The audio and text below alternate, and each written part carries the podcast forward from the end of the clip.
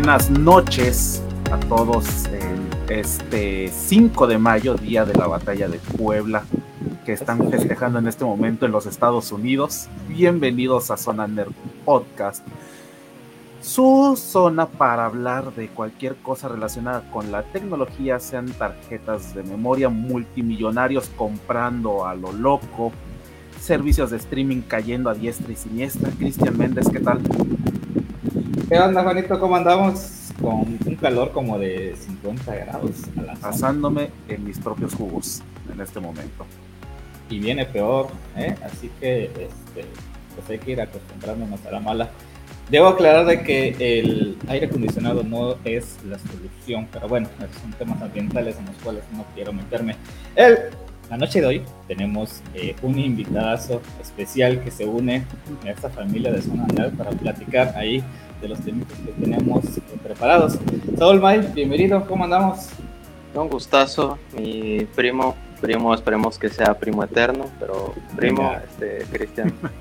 Y pues un gusto en serio, este, no había tenido oportunidad de, ver el proyecto, de hecho creo que ya me habían comentado, este, tanto tú como pues mi novia, este, y pues la verdad siempre había tenido mucho interés en tanto participar, participar más que nada en diálogo, porque creo que no hay muchos lugares, o mejor dicho, eh, muchas ventanas en las cuales se pueda discutir temas de tecnología, en especial como es eh, pues con las plataformas, con redes sociales y todo este rollo. Entonces, la verdad estoy muy feliz y pues espero que ah, saquemos algo interesante de toda esta discusión, porque hay temas muy interesantes.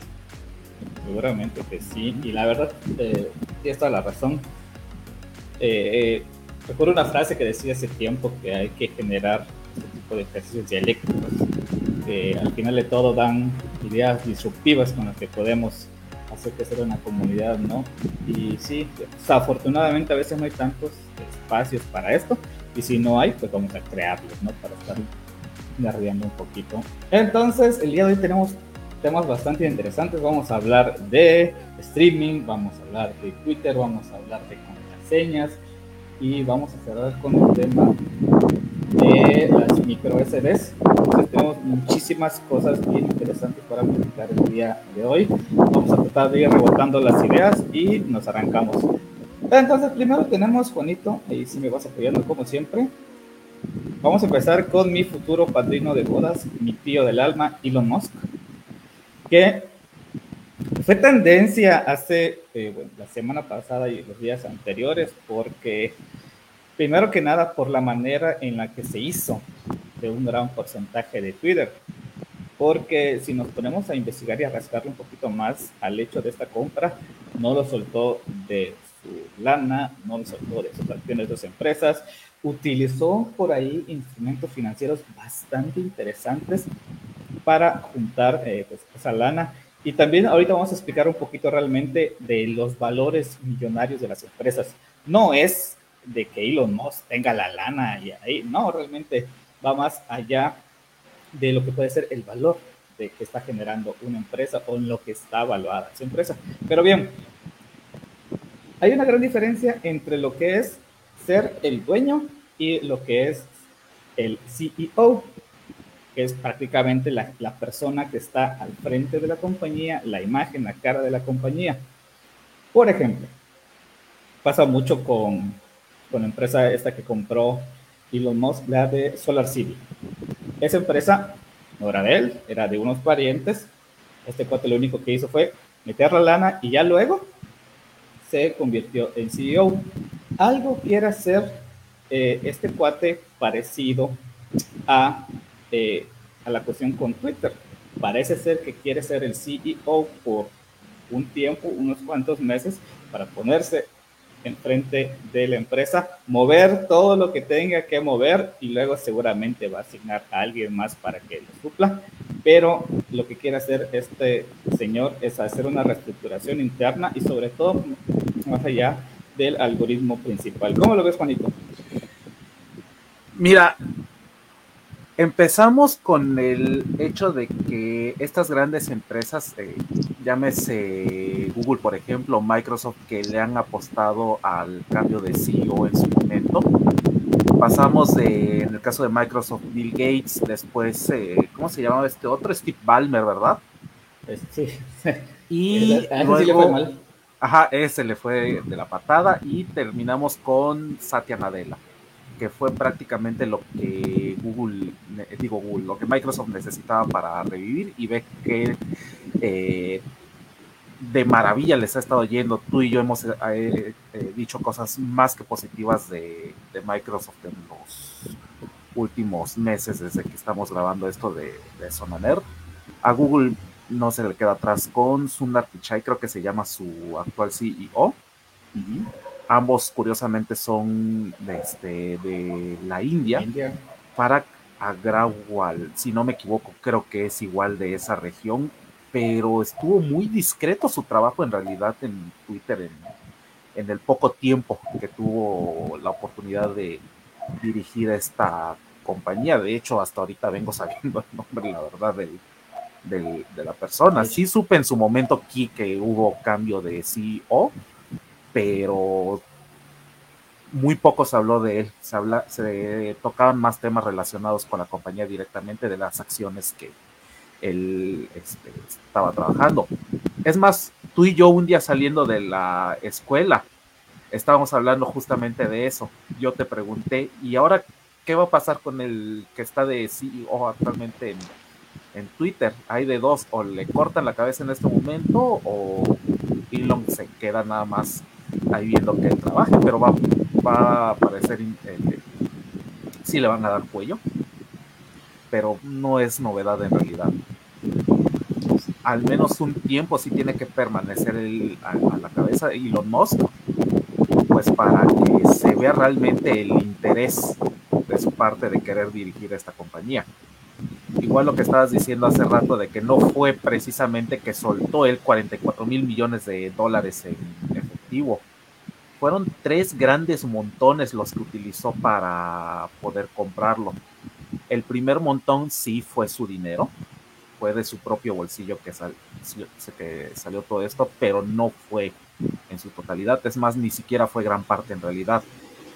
Fue una porción su dinero en efectivo otra una serie de préstamos que tuvo que hacerle a eh, solicitar, mejor dicho, a ciertas dependencias financieras y una tercera que fue muy polémica cuando se dio a conocer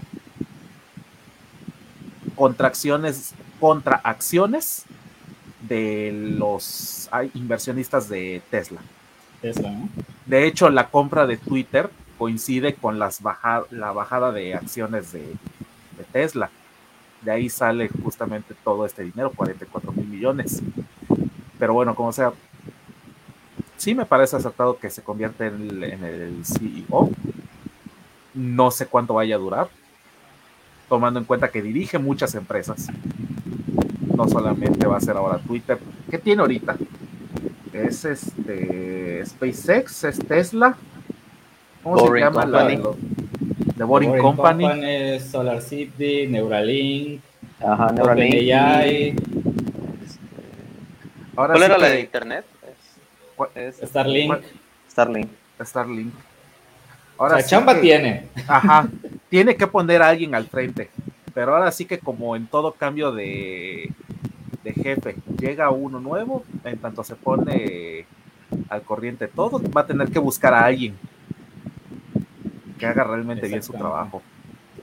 Exactamente. Saúl, Saúl, ¿cómo, cómo ves este, este asunto de que Elon se quiere poner al frente de Twitter? Y sobre todo que esto es prácticamente como un gobierno, como dice Juan, tiene que llegar y lo primero que tiene que hacer es imponer su autoridad.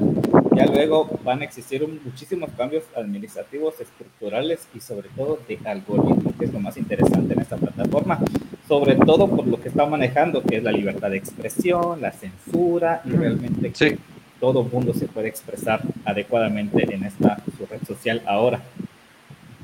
Sí, pues creo que ha sido, la, que más que nada las reacciones han sido muy interesantes, porque eh, en especial Twitter siendo, en, teoría, la segunda red social, bueno, de las más conocidas, porque en su momento sí podría decir que había sido como la segunda. Ahorita ya eh, nuevas redes sociales como son TikTok y, y, demás, este, pues redes, entre comillas, uh, digamos que han destronado, pero Twitter ha seguido teniendo como que un gran impacto, en especial en gente estadounidense.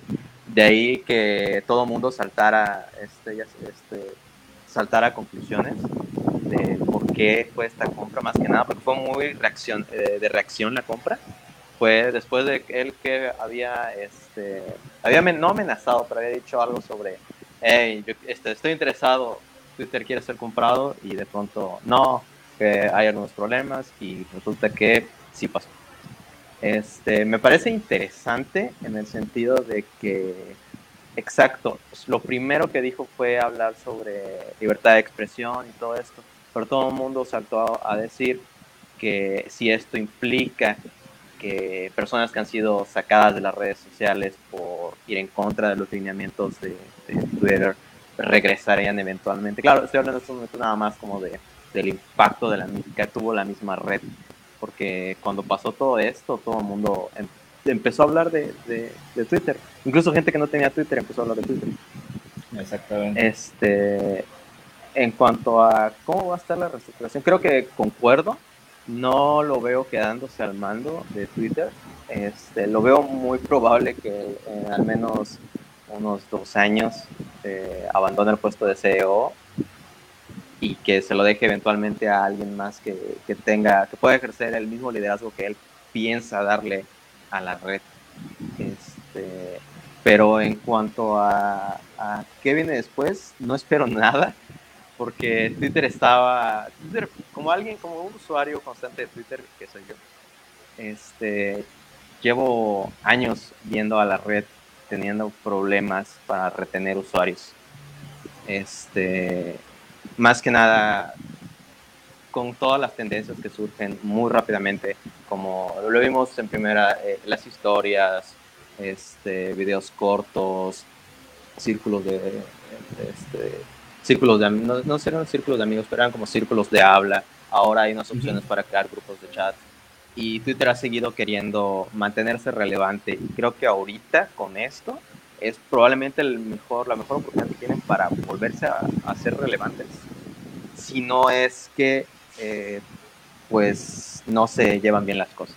Porque puede ser muy sencillo que, que, las primeras decisiones que se tomen apenas este, Elon esté en la posición correcta, sean que efectivamente completa y absoluta libertad de expresión, lo cual implica muchos más problemas como lo son ir en contra de, o sea, problemas de privacidad, problemas de contenido. Esta, esa, la lata de, gusanos que siempre ha sido esta es, inmensa y es muy difícil de abrir y de discutir, pero al final del día creo que da, hace, pinto un mejor futuro para Twitter, pero tampoco pondría la mejor cara para eso. Sí, definitivamente yo sí algo siempre repito con, con las cuestiones de Elon Musk, es que para mí es el mejor vendedor del mundo. Este cuate logra vender productos, en este caso son empresas de tecnología, de una manera brutal. Pasó luego, por ejemplo, con Neuralink, de cuando hizo la demostración con el cerdito y que ya aparecía con el chip acá eh, implantado en el cerebro y todo eso pero salió la comunidad científica a decir, oye, esas son investigaciones de hace 20 años, simplemente que nosotros no tenemos la lana para poder hacer algo a nivel global como, como Elon. Y tiene toda la razón. Entonces, si lo vemos desde esta parte, lo que está haciendo es darle ese impulso nuevo que necesitaba Twitter. Y obviamente es una reacción en cadena. Viene ahora la bajada de acciones de Tesla, la compra, como dices, fue muy visceral porque él eh, se ha caracterizado por ser, hacer las cosas así. Por ejemplo, cuando andaba en su, carro y estaba atorado en el tráfico y agarró y tuiteó y puso, lo que voy a hacer es hacer un túnel por debajo para que llegue más rápido a mi destino. Y unos meses luego, The Boring Company, ¿no? Empresa en hacer túneles. Entonces, no hay que tomarse nada a la ligera de todas las reacciones que voy a tener este señor, porque así como hacían los memes del gobierno de que te descuidas y aún lo compra una refinería, aquí se descuidan y Elon Musk ya compró otra empresa o ya fundó una empresa de tecnología nueva, ¿no? Entonces, eh, cierra, Chuck, ¿cómo ves a, esta noticia? Sí, de hecho, cuando se hizo hace dos semanas, si no me equivoco, el anuncio de que ya era oficial la compra, la semana pasada empezaron los rumores así de que, híjole, como que Elon está tentado a comprar Twitter, pero no es nada seguro. Una semana antes ya era accionista. O sea, sí, como lo dices tal cual, es en el momento, él no está planeando las cosas. Ahora sí que es como una especie de, perrito que si ve una idea ahí, la va a seguir inmediatamente, no se lo piensa dos veces. Fue tan de repente la compra de, Twitter que a todos nos agarró en curva. Una noticia que, que cayó de peso a todos, probablemente se convirtió en la noticia del, del año hasta el momento de lo que llevamos del 2022 en cuanto a, tecnología se refiere. Libertad de expresión definitivamente sí veo que pueda cumplir con la, idea que tiene, pero de todos modos tampoco hay que olvidar que hay una red social por ahí que acaba de salir, que toda esa basura que se puede llegar a acumular en Twitter a lo mejor y termina mejor. No quiero hablar de esa red.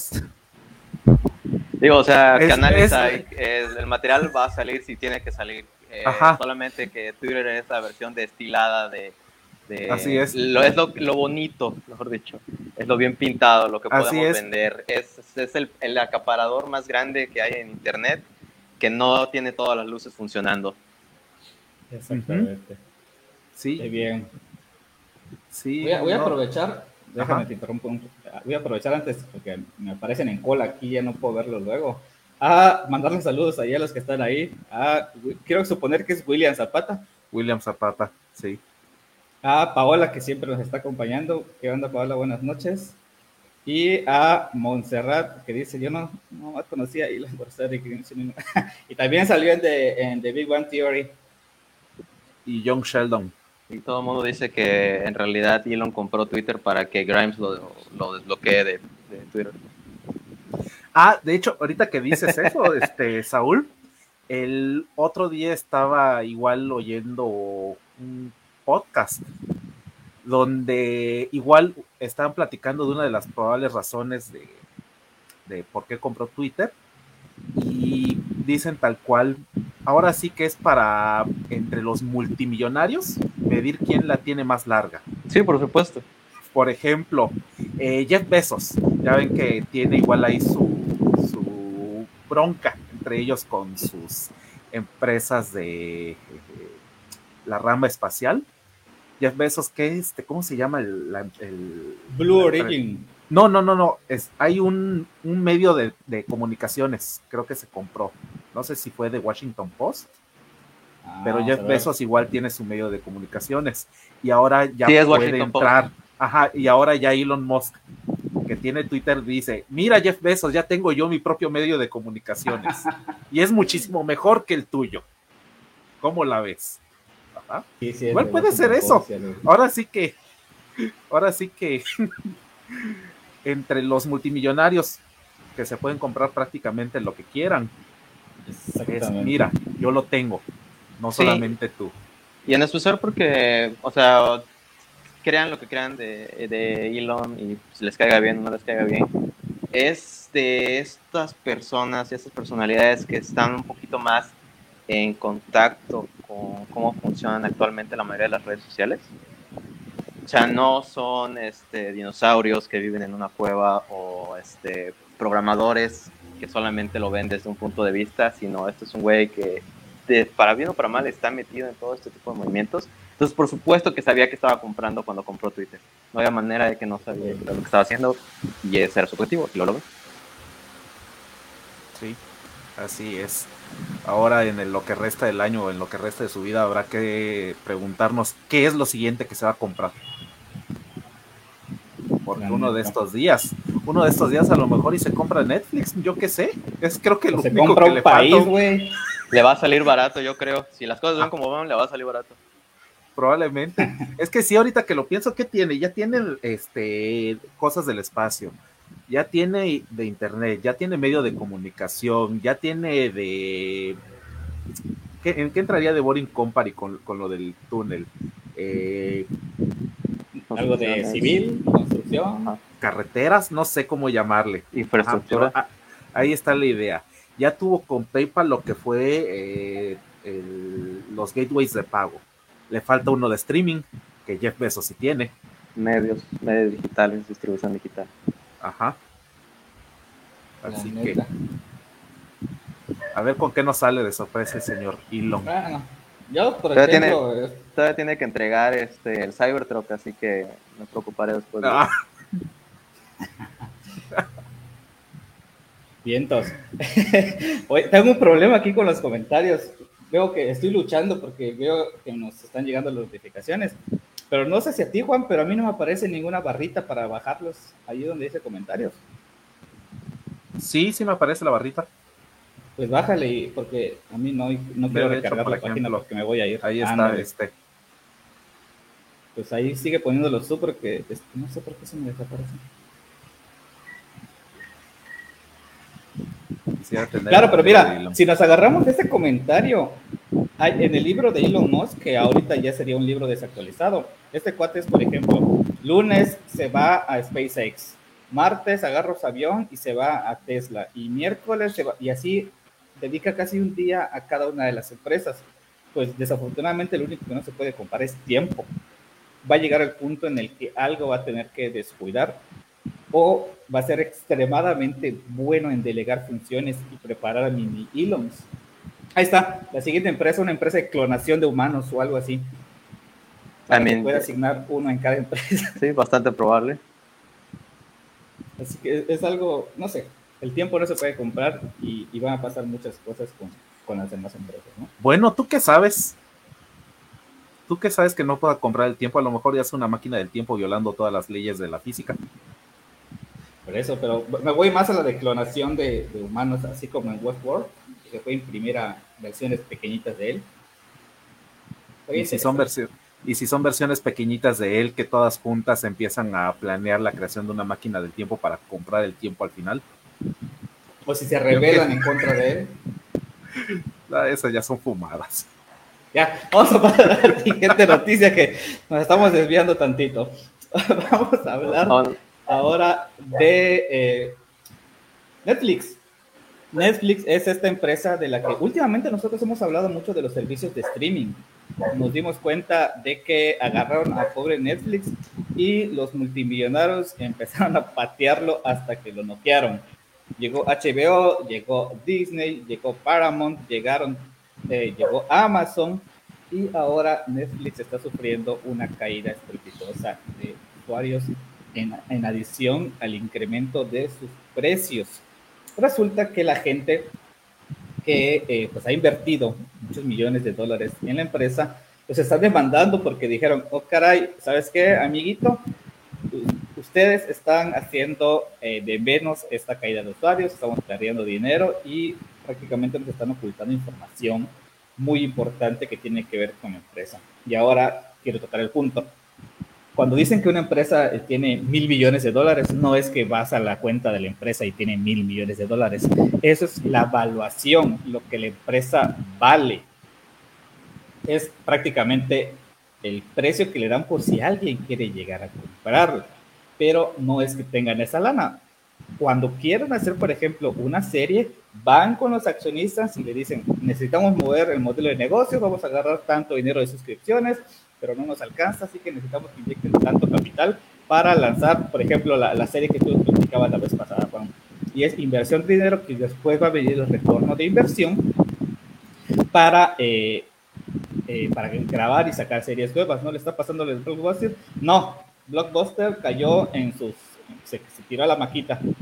A Netflix lo están agarrando como a niño bulleado en la primaria. Diría que no está tan lejos, eh, solamente en el sentido de malas decisiones y mismanagement, ese es el problema. Tal cual. Y la competencia que claramente sí les está dando en la torre. Entonces, Saúl, empiezo contigo. ¿Cómo ves ahí el asunto con Netflix? Gracioso y este se lo ganaron en teoría. Ah, o sea, ahorita acabo de, de buscar las acciones de Netflix, o sea, cómo están valuando Hace seis meses estaban valuando en 15 mil, alrededor de 15 mil. Y actualmente, o sea, 15 mil pesos como una acción. Y actualmente están en 4 mil.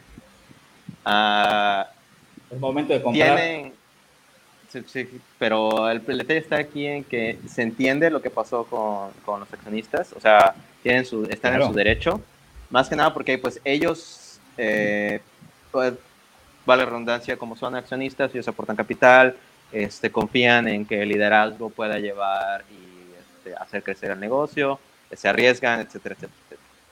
Eh, si Netflix está tomando decisiones malas, obvias, y está teniendo un backlash de, de este nivel, esperaría que hubiera algún comunicado, eh, que hubiera alguna razón real, uh, en especial, con, como decías, con, en cuanto al nivel de competencia que existe de, de, servicios de streaming, porque ahora hay casi tantos servicios de streaming como había canales en, en Cable Más o en Easy ahora.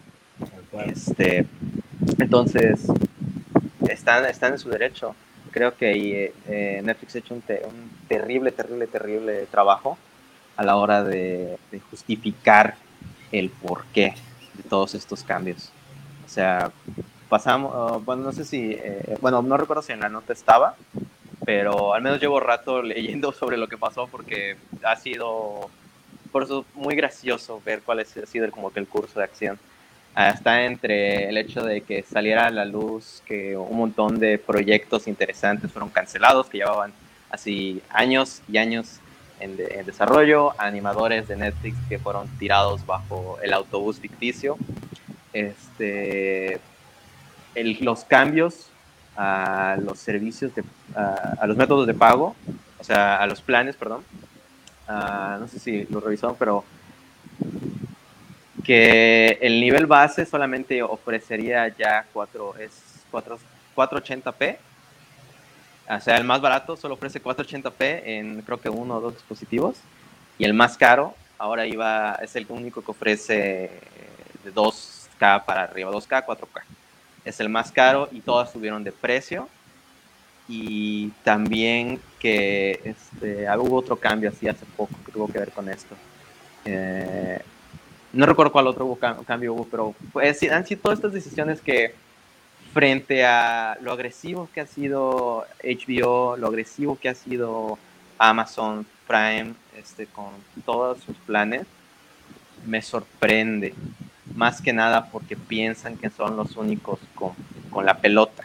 ¿Sabes? La mentalidad de mi pelota, mi pelota es la más chida, mi pelota es la más divertida, no se lo voy a prestar a nadie, se las voy a cobrar a todos a 10 varos cada cinco minutos y va a terminar espantando a todos y es lo que los va a dejar mal y por eso es que digo que la analogía con Blockbuster no es completamente errónea sino que es distinta eh, Blockbuster creyó que iba a tener todo el tiempo del mundo iba todo el tiempo del mundo iba a existir para que ellos pudieran este, seguir rentando físicamente pudieran este, tener estos lugares donde tenías que ir a, fuerzas físicamente a, a, rentar y así. Creyeron que así iba a seguir la cosa, que no iba a cambiar y que incluso con el cambio de formato se iba a mantener así. Entonces, si ellos creen que con, esta, con estos nuevos planes, con estas nuevas tarifas y no ofreciendo necesariamente todo el contenido que la gente quería, porque antes todo el mundo iba a Netflix, ahora con tantas opciones ya es más dividido aún. Entonces, si ellos creen que es buena idea, pues, se lo lleva la chica, yo, yo tengo el plan maestro para que Netflix no vaya a morir y se los voy a decir ahorita y guarden este episodio. Que no suelten a Betty la Fea. Betty la Fea es el buque insignia de Netflix y ya vemos gente que mantiene a esa super obra de arte en el top 10. Entonces, mientras Betty la Fea siga ahí, créanme que Netflix va a seguir. Y no es mame. Vamos a leer un Latinoamérica, creo que Latinoamérica entero, este, que es la única razón probablemente por la que paga Netflix. Exactamente. Dice Monse, qué guapo de ver Saúl, como que es su tipo. Preséntale, primo, pues ahí los presento. Vayan a tomarse un cafecito un día de estos.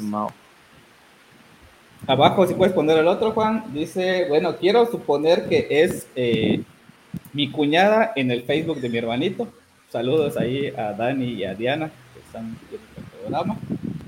¿Quién más tenemos por ahí? A Paola. Dice que mantiene. Sí, es una obra de arte, o sea, no sé por qué no.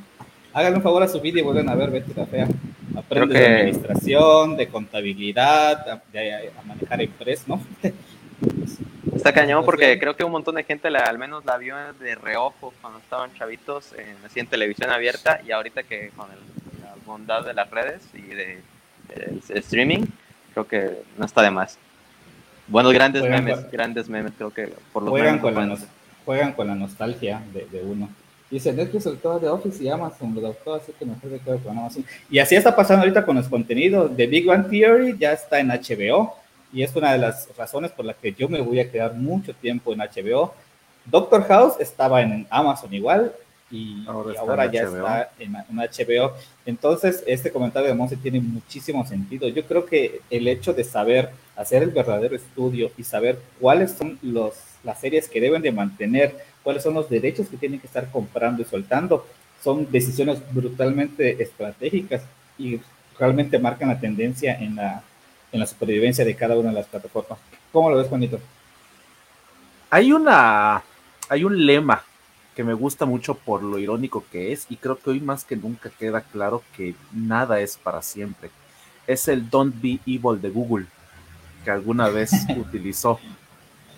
En algún momento los de Google fueron, eran los chicos buenos de los motores de búsqueda y ahora son unos auténticos demonios. O sea, ya, ya, ya no hay manera de defender cualquier eh, cosa mala. Gracias, Google. Ajá, por X, Y o Z. Google ya ahora todo el tiempo termina metiendo la pata. Y no, para mí no se llama Alphabet, es Google. No importa el cambio de nombres. Google seguirá siendo estamos, Estamos viejitos.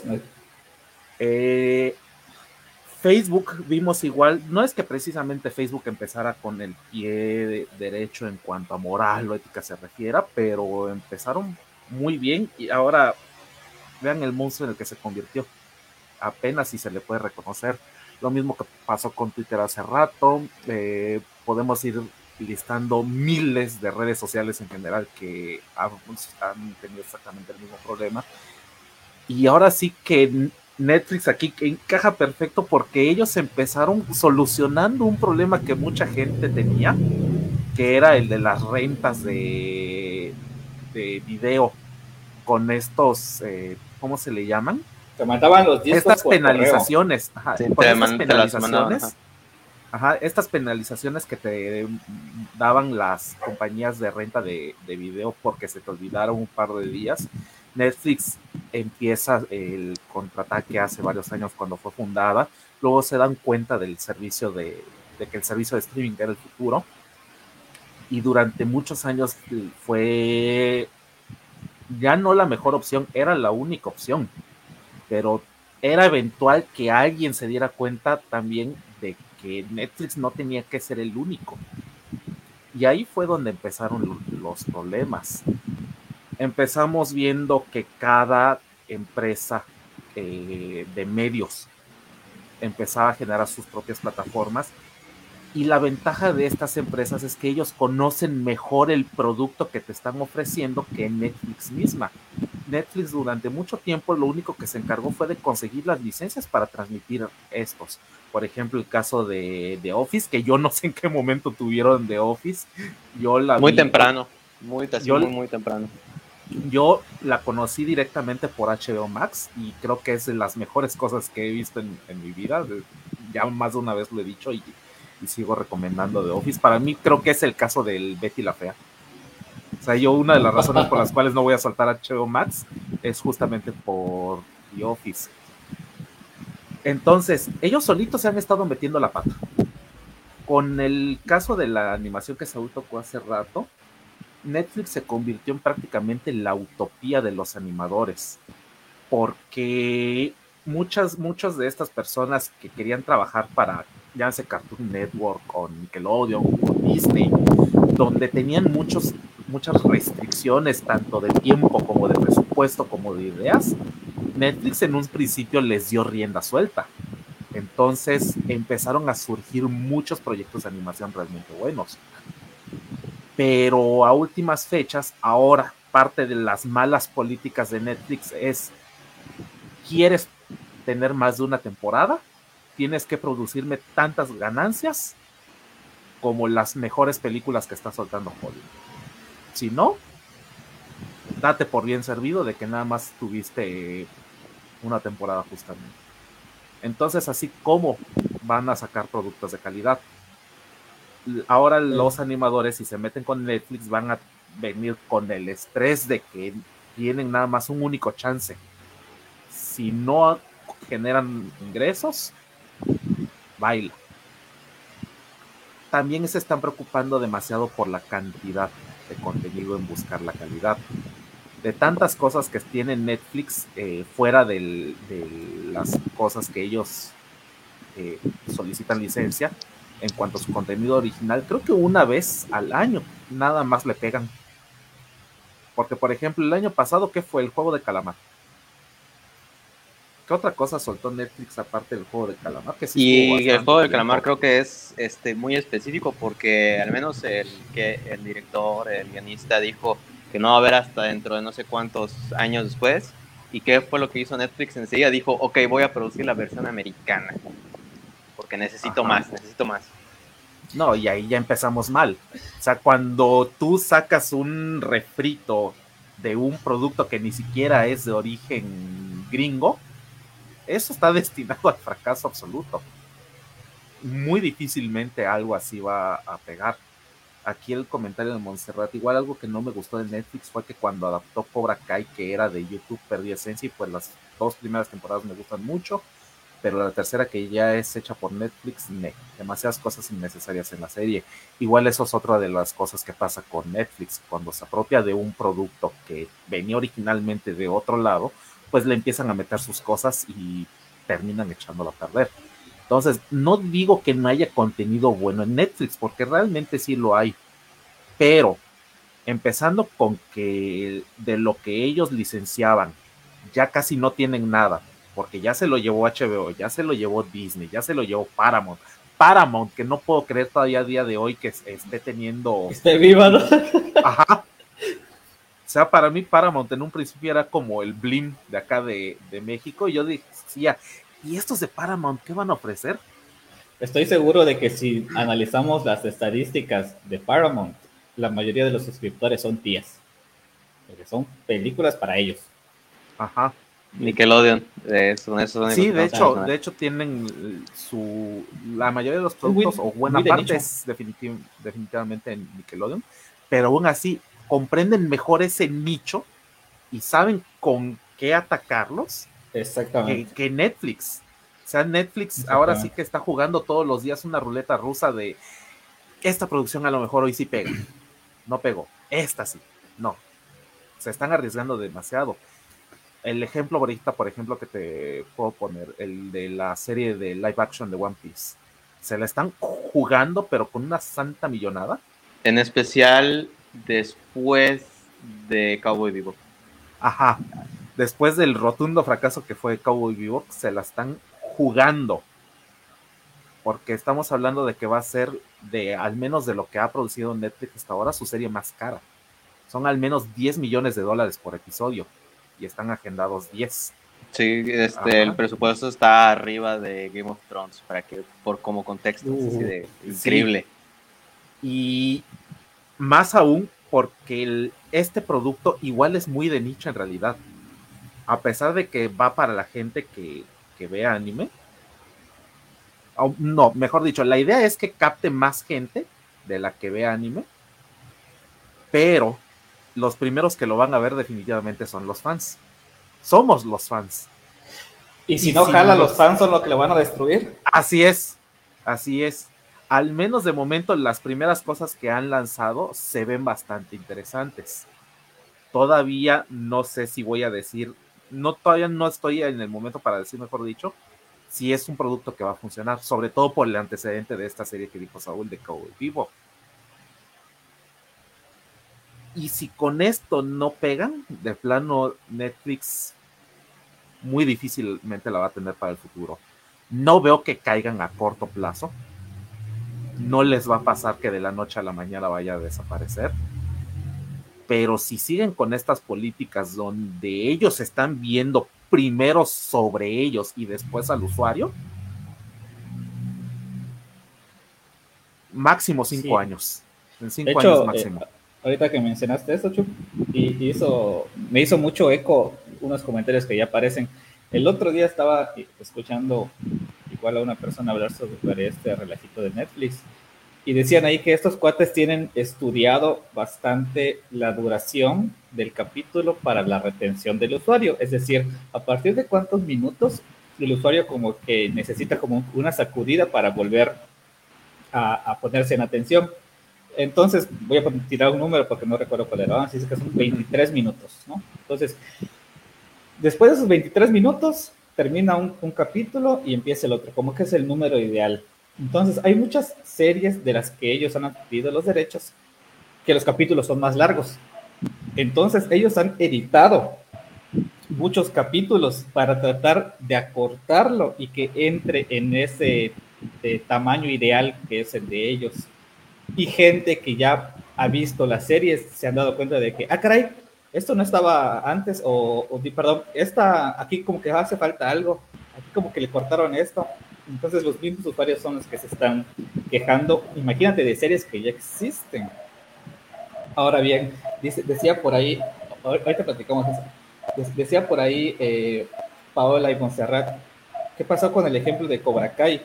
YouTube se dio cuenta de que a ellos no les estaba funcionando hacer series, dijeron, no, mejor que los creadores sigan haciendo las cosas, nosotros seguimos cobrando por publicidad. Y si no quieres publicidad, bueno, te cobro el premio, listo.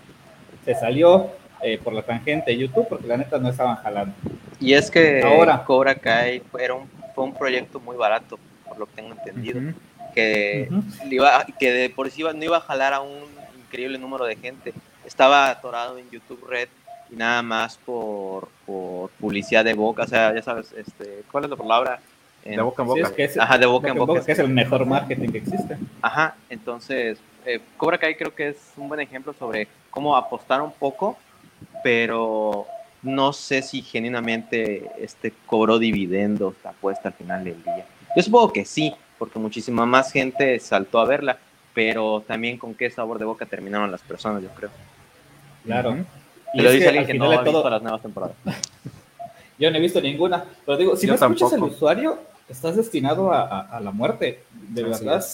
Así como dicen ahí con Cobra Kai, así como dicen, eh, el contenido bueno de Big Bang Theory, o sea, si con, creas contenido bueno atemporal, tú vas a poder mantenerlo y hacer lo que está haciendo, por ejemplo, Paramount, que con buen contenido viejito, pero ahí está y la gente lo va a ver aunque sea muy de nicho, pero lo va a ver. Entonces, por ahí, hace unos días estaba leyendo un libro que decía, si nosotros escuchamos a los usuarios, el usuario te va a decir lo que necesita. Y sonará muy básico, pero es la realidad. No puedes estar tomando decisiones si al final de todo el que te paga una membresía es una persona que tiene gustos y cada persona tiene gustos diferentes. Escucha al usuario y no caigas en eso de que somos multimillonarios, hacemos lo que queremos, ¿no? Entonces, vamos, podemos platicar luego esto que dice, según su opinión, ¿cuál sería el top 5 de las actuales plataformas? Para mí, y ahorita vamos a comentar a ustedes, para mí en el top, en primer lugar está HBO, estoy enamorado con, con, HBO. En segundo lugar pondría a Amazon y por una serie particular nada más. Y no top 5 porque realmente no consumo tantas plataformas. Pero en tercer lugar me quedaría con... Em, Apple TV. Ah, no, es cierto. Nadie tiene Apple TV. Tú, Saúl, ¿cuál sería para ti? Ah, concuerdo, o sea, primero pondría a HBO Max, así por el tiempo que vaya a durar este, las promociones que tengan en cuanto a accesibilidad y nuevo contenido. Este, sin mencionar que creo que proyectos que tienen a la puerta y futuros proyectos que vengan, que ya están asegurados básicamente, eh, le dan mucho poder. Si mantienen su, el, precio que han mantenido, creo que es de 70 pesos, creo, este, es muy atractivo e incluso si llegara a subir a 100, creo que habría un montón de gente que preferiría no cambiarse. Entonces yo creo que ahorita la más atractiva definitiva es HBO Max. Amazon en segunda, más que nada porque viene, viene empaquetada con otros beneficios que no necesariamente son el servicio de streaming. Este, y por mi más como que mi personal este, recomendación porque es el único lugar en el que puedo ver enseguida si quiero las, las películas de Eva las, todas todos los reveals y no me puedo quejar y nada más como, esta es la única razón por la que lo tuve. Y supongo que pondría a Netflix el tercero, o sea, creo que es más sencillo hacer un, top 3 porque al fin y al cabo hay mucho contenido original en Netflix que sigue siendo interesante o único. Este, regresando a Amazon, o sea, creo que cosas como The Voice y este ha sido de lo que más ha, pegado ahorita, sin mencionar que ha sido contenido muy distinto a lo que otro tipo de compañías ofrece, no, no, no, Marvel. Este, entonces es, es, normal, es entendible que tenga un nuevo público y que pueda crecer aún más. Pero si las cosas siguen así, Netflix podría pasar a ser cuarto y quinto en cualquier momento. Paramount podría comerle el mandado cuando quiera. Este, eh, Blim podría regresar de la de Ultratumba y eh, subir todo el catálogo de películas de Pedro Infante si quiere y darle la madre a Netflix.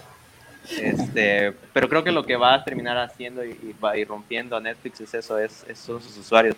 Y ya me acordé que era lo que la última cosa que quería mencionar, que la otra cosa por la que todo el mundo estaba molesto con Netflix era por lo de las contraseñas de que había básicamente condenado el hecho de que compartieras contraseñas con otras personas y pues como, como cualquier otro esqueleto que guardes en el armario, todo el mundo salió a recordarle un tweet viejo a Netflix que dijo que compartir las contraseñas es amor, mm. pero ahora ya no porque ya no pagamos, no, no cobramos lo mismo, así que creo que eso sería todo.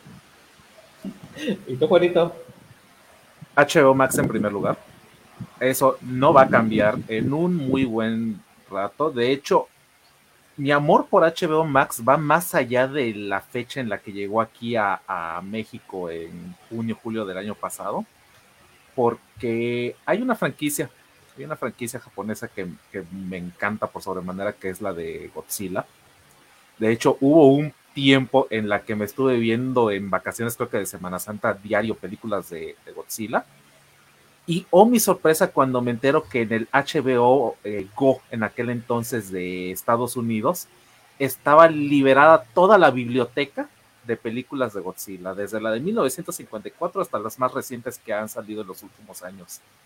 Estaba todo y yo dije, wow, el día que llegue esto a México va a ser una bomba, porque si tienes semejante semejante tipo de películas que no cualquiera las ve, imagínate qué otras cosas pueden haber integrado. Y sí, en efecto, lo que dije estaba en lo correcto. Todavía no llega ese catálogo para mí, lo estoy esperando, sé que eventualmente va a llegar, pero de momento me conformo con las películas de DC sobre todo, las animadas de DC que son ahorita las que estoy consumiendo. Y en cuanto a series, estoy con la de Superman y Lois que se está transmitiendo en este momento. Que he escuchado que es la única decente de las que les quedan. Sí, es una auténtica joya. es una auténtica joya. No soy yo de ver series de superhéroes. De hecho, el género de superhéroes yo lo tengo muy descuidado prácticamente desde que salió lo del universo de Marvel. Y de repente veo es, eh, la primera temporada de esa serie y yo quedé enganchado. Espero que no metan la pata sobre todo porque esto no viene precisamente de CW, sino viene directamente de, HBO Max. Luego, en segundo lugar, sí pondría Amazon Prime, no tanto por el contenido, sino por todo el medio que eh, viene con él, que te da eh, Amazon Music, que te da lo de las compras, que te da Twitch. Eh, y yo en mi caso ahorita estoy justamente con la serie de, de Good Doctor ahí ese es creo que mi gusto culposo, pero esa es la que estoy yo viendo justo ahora. Pero igual veo que tienen House, por ejemplo, tienen The Voice que la llegué a ver eh, cuando salió, tienen Invincible, tiene buen contenido en realidad dentro de lo que cabe. Y una que otra joyita de terror oculta igual viene ahí dentro. Nada más hay que esculcarle bien, pero tiene buen contenido realmente Amazon Prime a pesar de que el propio Jeff Bezos en su momento, creo que él mismo llegó a decir, yo lo tengo nada más para ver cómo puedo vender, no me importa tanto la cantidad o la calidad. Si a mí me funciona para venderle a la gente, por mí está bien. Lo que es el millonario. ajá, dentro de eso su mecánica le funcionó. En tercer lugar, sí entra Netflix, eh, nada más por casos meramente puntuales como el de One Piece, justamente que en mi caso que dije que porque soy fan empedernido, ahorita porque le están haciendo su respectivo doblaje. Es la única razón por la que lo tengo. Y es que ah. Japón ha, invertido mucho en, Netflix igual, o sea, así es. Un montón de exclusivas han sido transmitidas primero en Netflix. Creo que ahorita la, la que probablemente la mayoría ubica, o al menos la mayoría de personas que ven anime en primer lugar, es JoJo. así este, es. Y eso tampoco les ha resultado súper bien porque se volvieron un cuello de botella también para las personas que normalmente veían JoJo. Es que igual lo hicieron con las nalgas, o sea, en lugar de empezar, en lugar de empezar a distribuir las series en el orden, porque son cinco o seis temporadas, empezaron con la última, luego se fueron a la cuarta, luego a la primera, luego a la segunda, y todavía deben una. Y creo que eso nada más fue por problemas de distribución con respecto al doblaje. Porque en Brasil tengo entendido que lo hicieron bien, pero aquí en Latinoamérica, no, mi manera de defenderlos. Y con lo que dijo Saúl hace rato de las contraseñas, el día que Netflix llegue aquí en México con lo de que ya cada usuario va a tener que pagar por su contraseña, yo en ese momento la estoy cancelando. Yo no me la quedo. Y es justamente recuerdan ahí en los comentarios que estamos olvidando a Disney. No la incluyo, al menos yo, porque no la uso. Igual. Así es. Yo solo, yo solo de, Disney me gusta Spider-Man, es lo único que sé de superhéroes, de resto yo no sé nada más. Ahí tengo, tengo Blu-rays y DVDs, puedo verlas cuando yo quiera. HBO Max tiene, o sea, no tiene todas las series, pero HBO Max tiene las últimas películas que sacaron del universo de Marvel. Y ya no sé cuándo, pero eventualmente tiene que llegar la más reciente de No Way Home. Sí, eso fue como que la noticia más interesante a mi juicio, que eh, puesto que Sony no tiene un servicio particular de, de, streaming, entonces se alía con, con, HBO y dice, ni modos, no, no sé, no recuerdo cómo se llama, pero Home, la última de, Spider-Man, este, se va a HBO Max. Lo que pasa es que de todos los superhéroes de Marvel, Spider-Man es el único que no le pertenece de forma oficial a, a, la propia Marvel porque cuando ellos estaban en su peor momento, tuvieron que vender a alguien. Dijeron, creo que el que nos vamos a extrañar es Spider-Man. Y ve ahora lo que está pasando. Esa, historia es muy graciosa. Toda esa historia sobre Marvel casi yéndose a la, quiebra y vendiendo probablemente las, las IPs más poderosas que tenía en su momento, pero porque dijo, nah, no es como si en 20 años fuéramos a hacer películas de esto. Hulk no ha salido ninguna película en años porque Universal los tiene lo tiene agarrado. Ah, de hecho, hay igual series de Spider-Man dentro de la misma Netflix, así que, pues por eso. ¿Qué más? La única razón por la cual quisiera tener a lo mejor Disney Plus es por la serie de los 90 de Spider-Man. Fuera de ahí, no, no tengo razones para comprarla. Igual está el caso de Star Plus, que igual le pertenece a la empresa del ratón Miguelito, pero tampoco puedo decir Creo la pongo en un top 5 porque no la tengo creo que este, Disney y Star, o sea, como paquete le funcionan más a un, un público casual, que es más como, ¿qué es, lo, ¿qué es lo más chido que hay ahorita? No me interesa este, saber nada, solo quiero ver o acción o comedia y así. O quiero ver novelas, o quiero ver películas viejas, eh, o quiero ver algo más similar a, la tele normal. Creo que ese es el público específico. Entonces también dar nuestro top desde, nuestro punto de vista sigue siendo muy este, un nicho al final del día. Entonces, es complicado. Así es. Tal cual. Ah, y yo ya para terminar, un último que ahorita puso Montserrat, Crunchyroll, yo lo uso. Así que sí lo tengo que incluir, pero hasta el fondo porque no es precisamente que lo estén consumiendo todo el tiempo, pero ahí está. Este, ese es el único tal vez. Pero, híjole, Netflix al paso que va se las va a, ver negras. ¿Qué pasó? Creo que a, la conclusión que podemos llegar es a la frasecita esa que dice que para el gusto se hicieron colores, ¿no? Es siempre va a haber un catálogo, siempre va a haber gustos, pero nosotros que estamos hablando de la parte un poquito más técnica y empresarial, pues nos damos cuenta de los errores que están cometiendo en cuestiones como el modelo de, negocios, las suscripciones y todo ese relajito. Bueno, ahí cerramos la parte de, Netflix, porque estuvo bastante bueno el debate. Y nos vamos con la última noticia de la noche. Vamos a cambiar drásticamente y ahora nos vamos a ir con Google. Una de las cuestiones que por años y años y años las empresas de tecnología han estado batallando es con el asunto de las contraseñas, sobre todo por la parte de la seguridad.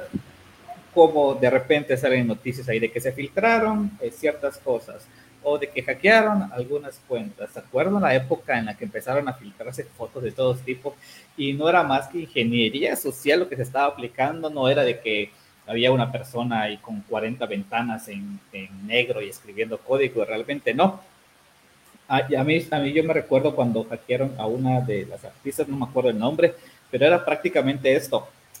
Entraron a... ¿Se acuerdan que antes había grupos de Facebook para apoyar artistas? Así de que a, mí me gusta Juanito Chuk. Y de repente en, en, esos, en esas páginas de Facebook aparecía, eh, vamos a ver qué tanto conoces a Juanito Chuk. ¿Cuál es su, su correo? Y empezaban los fans a poner ahí no sé, Juanito arroba Gmail, Juanito no sé qué, y trataban de poner el correo. Ok, ¿y cuál es su mascota? Y todo el mundo empezaba a poner las respuestas. Bueno, entonces, en una de esas, alguien consiguió el correo de esta persona.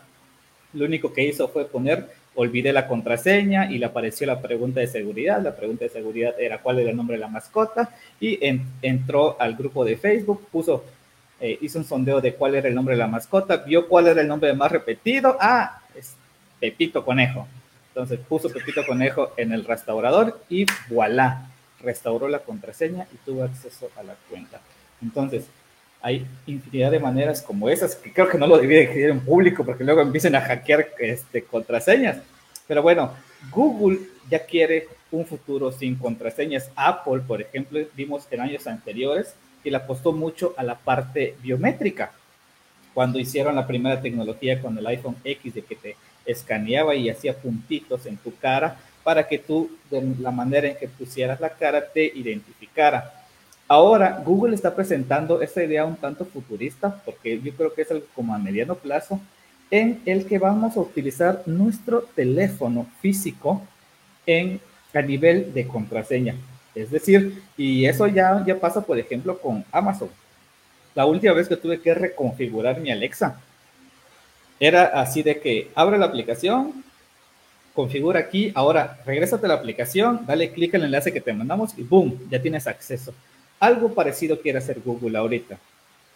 Es decir, si tú empiezas a trabajar, quieres iniciar sesión, pero no has, eh, no has colocado la contraseña, lo único que vas a tener que hacer es ven aquí, desbloquear y cuando desbloquees esto se va a vincular con tu cuenta de inicio de sesión para que la plataforma diga, ah, ok, sí tiene el teléfono en la mano, sí es esa persona la que quiere entrar a la sesión y eh, utilice eso.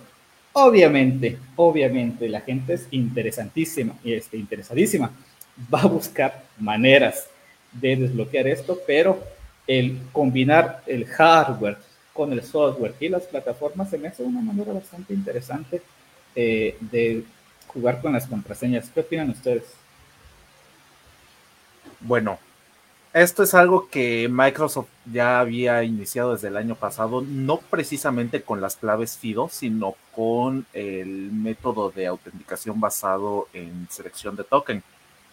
De hecho, ya actualmente con Microsoft no puedes registrar, este, no puedes loguearte con contraseña, sino que en el momento en el que tú quieras iniciar una sesión de cualquiera de sus productos, es, debes tener un autenticador, el autenticador de Microsoft antes de empezar.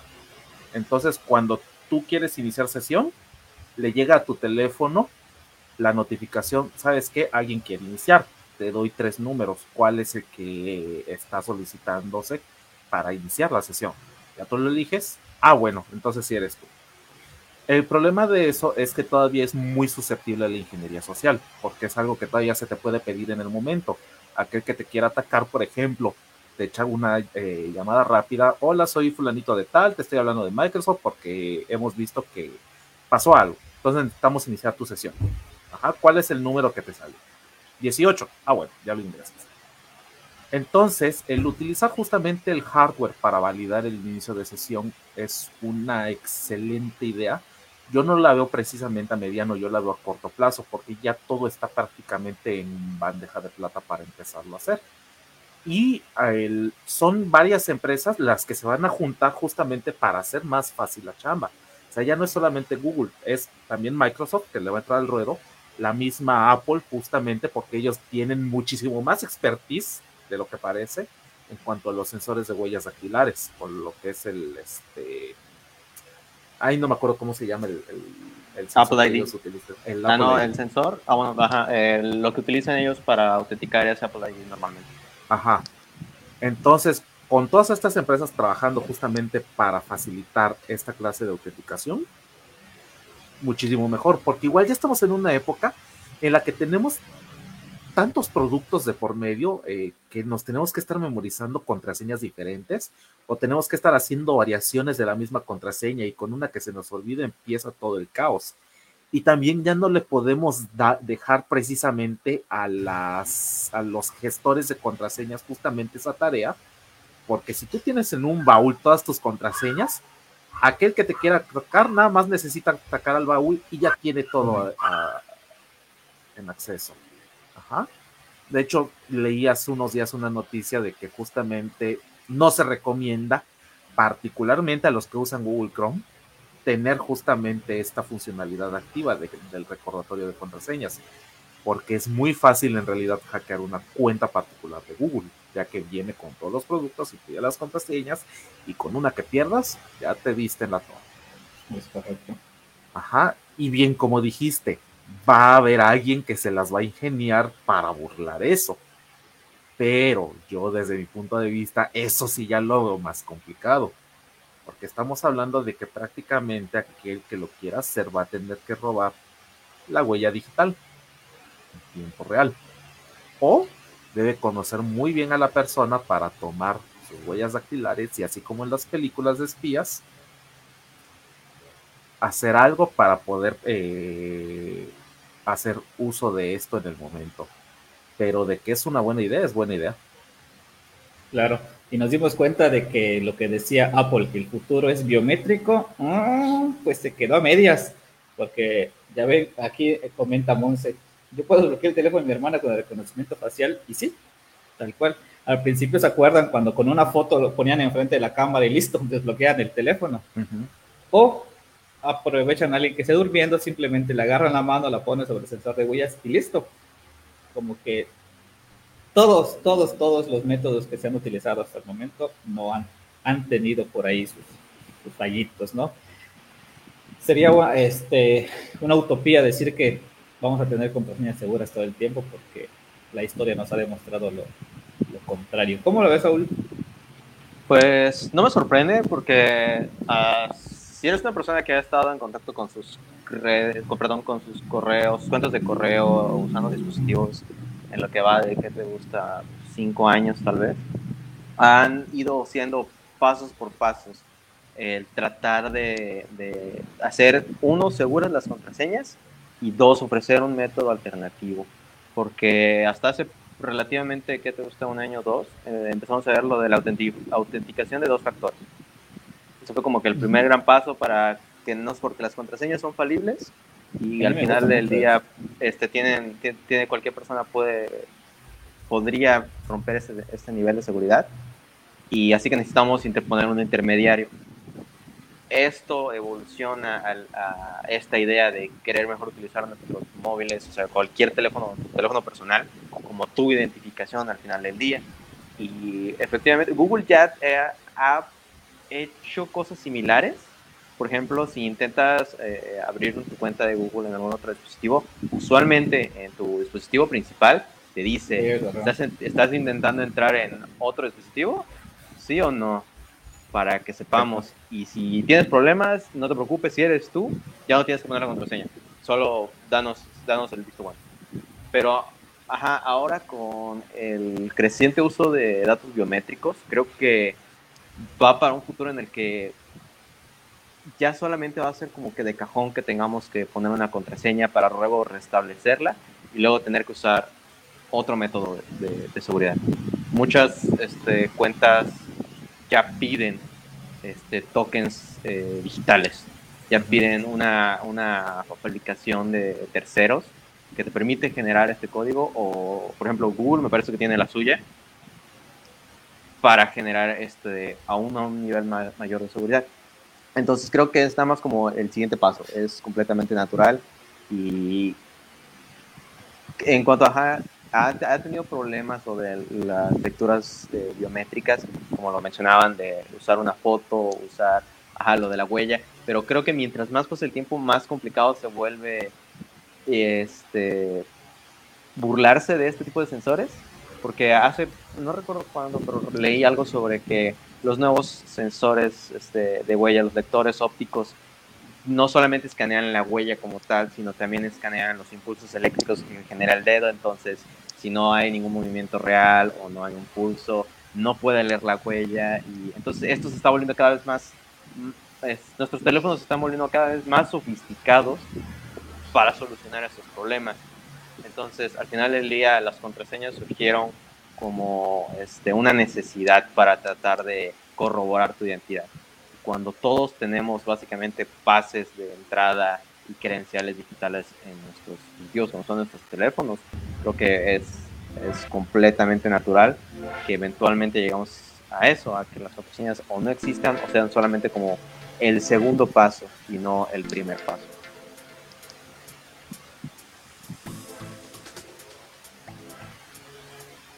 Es verdad.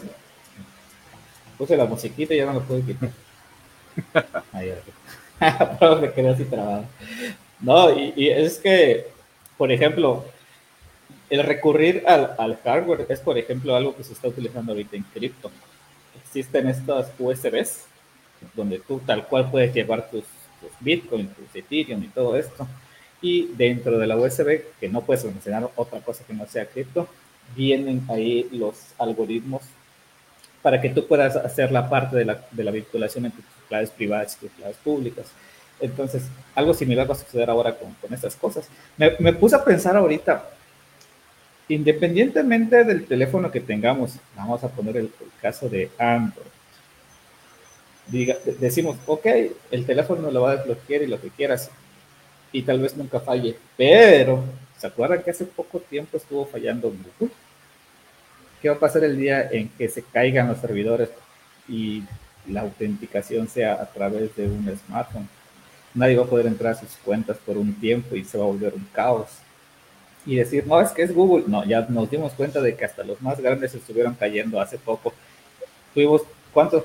tres, cuatro programitas hablando de que este se cae y este se cae y este se cae. Entonces, eh, como todo, es tecnología. Al final de todo, es hardware que está trabajando para algo. Entonces, todo tiene, eh, el, ¿cómo se Todo puede fallar en algún momento, ¿no? Y mientras más dependientes seamos, que ya lo somos, de la tecnología, pues más vulnerables eh, nos volvemos en cuestión de nuestros datos y todo. Imagínate, ya llegamos al punto en el que no puedes comprarte una galleta en un Oxxo si no hay sistema. Cuando lo básico es simplemente que hagas una transacción a través de un, un puñado de monedas, ¿no? Entonces sí, tratar de analizar y ponerlos en, en ese, en ese espacio eh, y entender qué tan dependientes ya somos de los dispositivos electrónicos y cuánto influyen y cómo se han vuelto parte esencial de nuestras vidas. Ya para cerrar, ¿no? Te escucho, Juanito. Ahí está, Ricky. Pues, pues ahora sí que es un precio por, eh, por el que hay que pagar. No hay en realidad una solución perfecta cuando estamos hablando de, de contraseñas y de todos modos, si te vas a autenticar a algún, a algún lado que requiera de conexión a internet y servicios de acá, pues, ¿para qué quieres de todos modos la autenticación si no te puedes meter? Exactamente. Saludos ahí a, Ricardo. Ahí anda ah, Richie. Le ando, le ando pegando fuerte a, a la Fórmula 1. Yo veo ahí sus publicaciones. Saludos. Sí. De hecho, ahorita, de hecho, ahorita que dice eso de que las contraseñas nunca eh, deberían de usarse, no va precisamente por ahí. Lo que pasa es que sí se va a utilizar el método de autenticación biométrico como primera opción. En eso es donde se va a sustituir, pero la contraseña no, no va a desaparecer de todos modos por la simple, por la simple razón de la creación de, la, de las cuentas nuevas.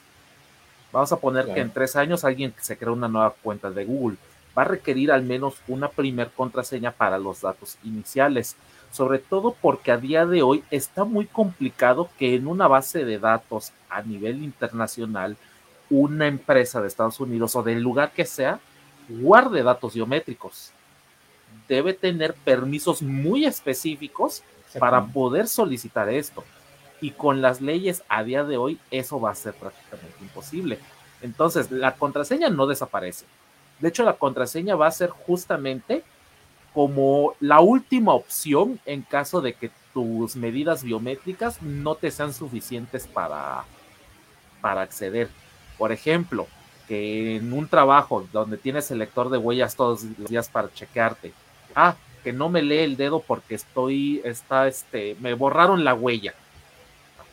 Entonces debe haber algún plan B de todos modos.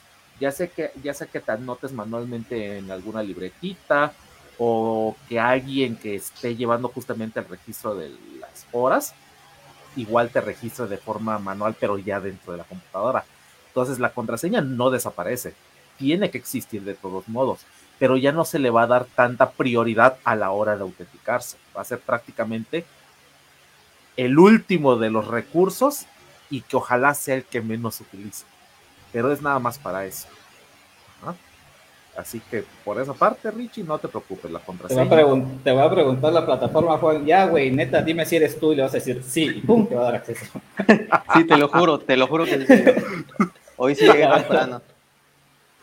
Exactamente. Ves que sí, es que al final del día es ese, es lo que llaman el handshake entre la conexión que establece, pues, eh, o sea, donde estás brindando la información al lugar al que estás intentando entrar y tú como usuario.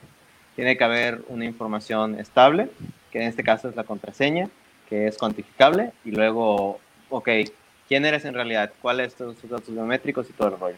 Por eso es más como un... Al final del día las contraseñas sí son este, una llave que puedes cambiar y puedes usar a tu, a, tu bien, a tu gusto, como quieras. En realidad, sigue ofreciendo un cierto nivel de seguridad, pero esta información sigue siendo datos cuantificables como lo son letras y números. No son tan complicadas como lo son una huella digital o, o, un escáner biométrico. Por eso es una puede existir con la otra sin ningún problema pero el hecho de que pasemos a la prioritarización, priorización, priorización de una y nada más el usar la otra como el, el método de, de, o sea, para asegurarnos, el segundo método. Eh, creo que eso, eso va a ser el nuevo estándar eventualmente. Es correcto, dice Monse mejor que reconozcan el alma, si alguien no tiene, pues ya fue. Pues sí. Ahí yo creo que muchos estaríamos fuera. O como el SAT que te hace cantar. Eso sí no me la sabía. Sí, o sea, para realizar tus.